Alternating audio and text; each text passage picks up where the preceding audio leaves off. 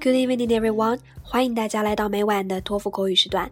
今天给大家分享的是二零一五年一月二十五号托福考试口语部分的独立任务的分享。下面我们来看题。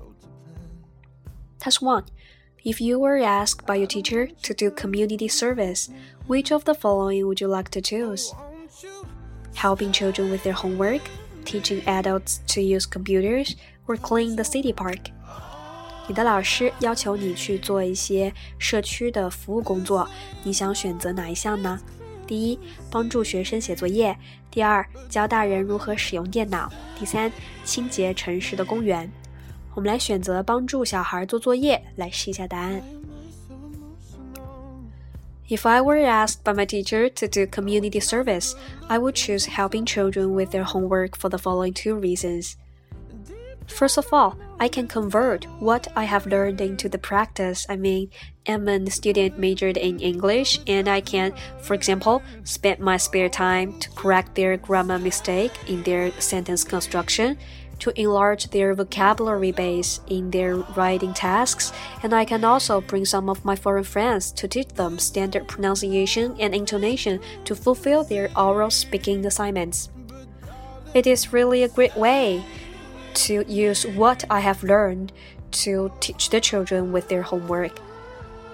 Secondly, I can also make friends with young people because children, you know, always have creativity and imaginations which can keep me happy and give me the young state of mind.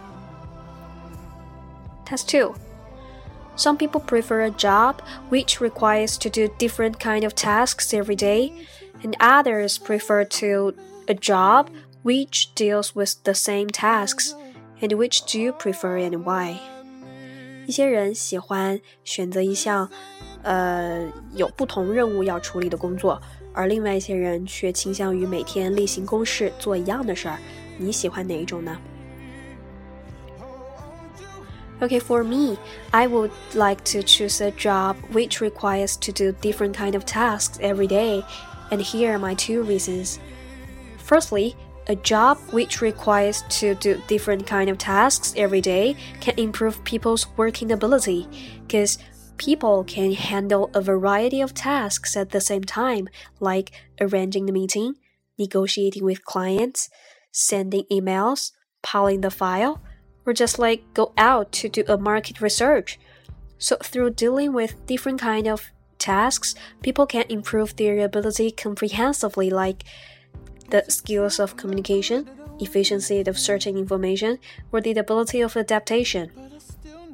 Secondly, working with different tasks can help people meet more people and make more friends. I mean, in that way, people can just enlarge their social network and broaden their horizons.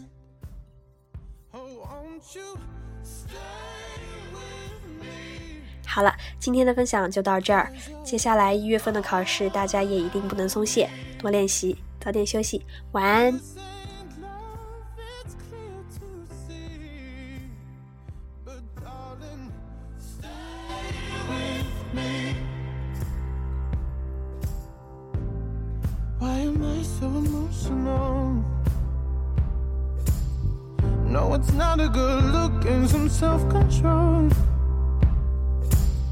Deep down, I know this never works.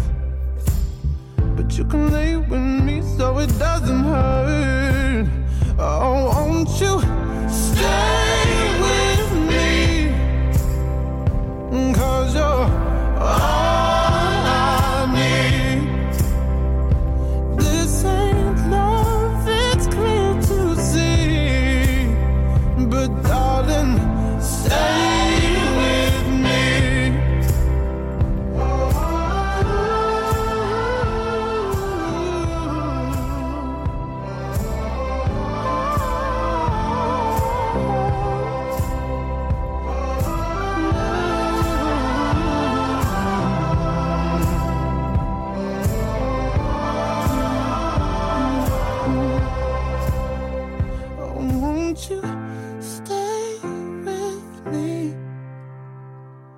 Cause you're all